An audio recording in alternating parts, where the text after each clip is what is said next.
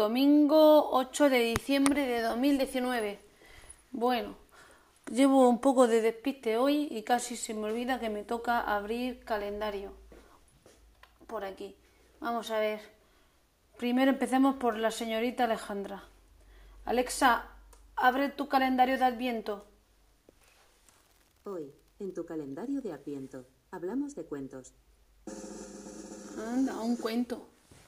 ¿Te has dado cuenta de cómo las fiestas navideñas invitan a estar en casa y a escuchar una buena historia? Eso mismo debió de pensar Charles Dickens, quien en 1843 publicó su famoso cuento de Navidad. Es una historia fascinante, con fantasmas incluidos, sobre el señor Scrooge y la magia de estas fiestas. Si te apetece escucharla en estos días tan especiales, tan solo pídeme que te cuente el cuento de Navidad. Anda, vamos a decírselo. Vamos a, pre- vamos a decirle que nos cuente el cuento de Navidad. Alexa, cuéntame el cuento de Navidad. Cuento de Navidad. El señor Scrooge era un hombre solitario y tacaño que dedicaba todo su tiempo a trabajar en su empresa. Nunca mostraba ilusión por nada, y cuando alguien le hablaba de la Navidad, él simplemente decía, Eso son tonterías. Humbug. Una Nochebuena se encontraba solo en su despacho cuando de pronto se le apareció un antiguo socio que había fallecido hacía unos años. Se llamaba Marley. El señor Scrooge se frotó los ojos sorprendido ante la aparición del espíritu de su antiguo amigo. Marley le dijo que necesitaba cambiar de vida y le advirtió de las distintas visitas que tendría en los siguientes días. Te visitarán tres fantasmas en las próximas noches, le dijo Marley. Préstales mucha atención. Del presente, del pasado y del Efectivamente, futuro. al día siguiente, justo cuando el señor Scrooge se iba a dormir, se le apareció el primer fantasma. Soy el espíritu de las navidades del pasado. Ven conmigo, le dijo el fantasma. Enseguida ambos viajaron a la infancia del señor Scrooge, cuando a éste le encantaba la Navidad. En aquella época jugaba con su hermana y disfrutaba de la vida en familia. Era un recuerdo que Scrooge había olvidado, pero que ahora el espíritu había conseguido resucitar en su memoria. Al día siguiente, también por la noche, se le apareció otro fantasma. En este caso se trataba del espíritu de la Navidad presente. Invitó al señor Scrooge a visitar esa misma noche el centro de la ciudad, que bullía de energía, vitalidad y alegría en torno a las fiestas.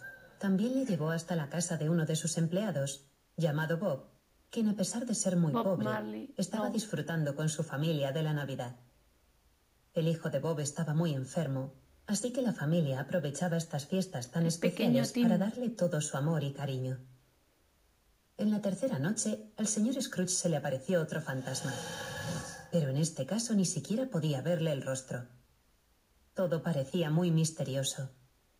El fantasma enseguida se lo explicó. Soy el espíritu de las navidades futuras.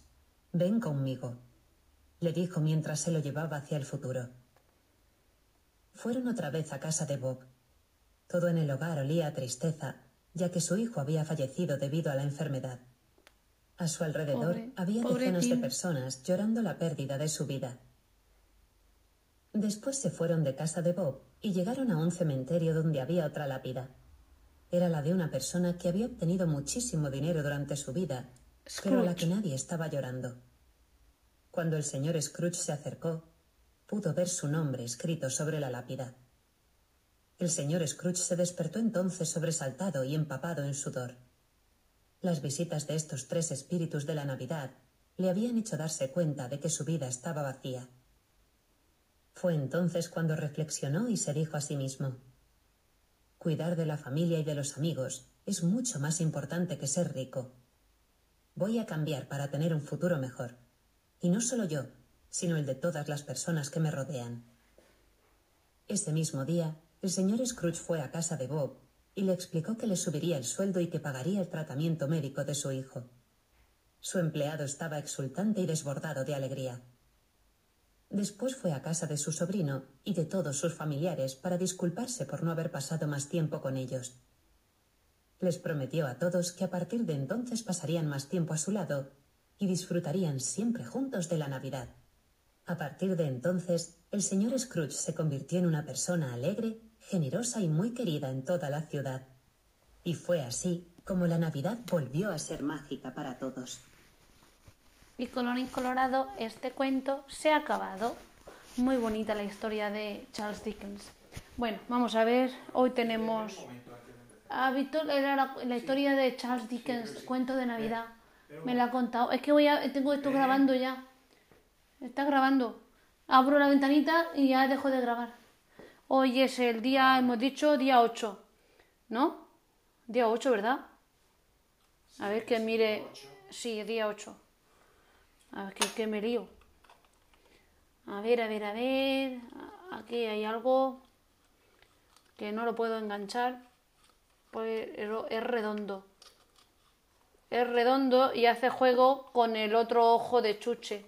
Así ya tengo uno para, para cada ojo. Así, mira qué tal estoy. ¿Eh? ¿Has visto? Ya tengo dos ojos de chuche. Uno del otro día y otro de hoy.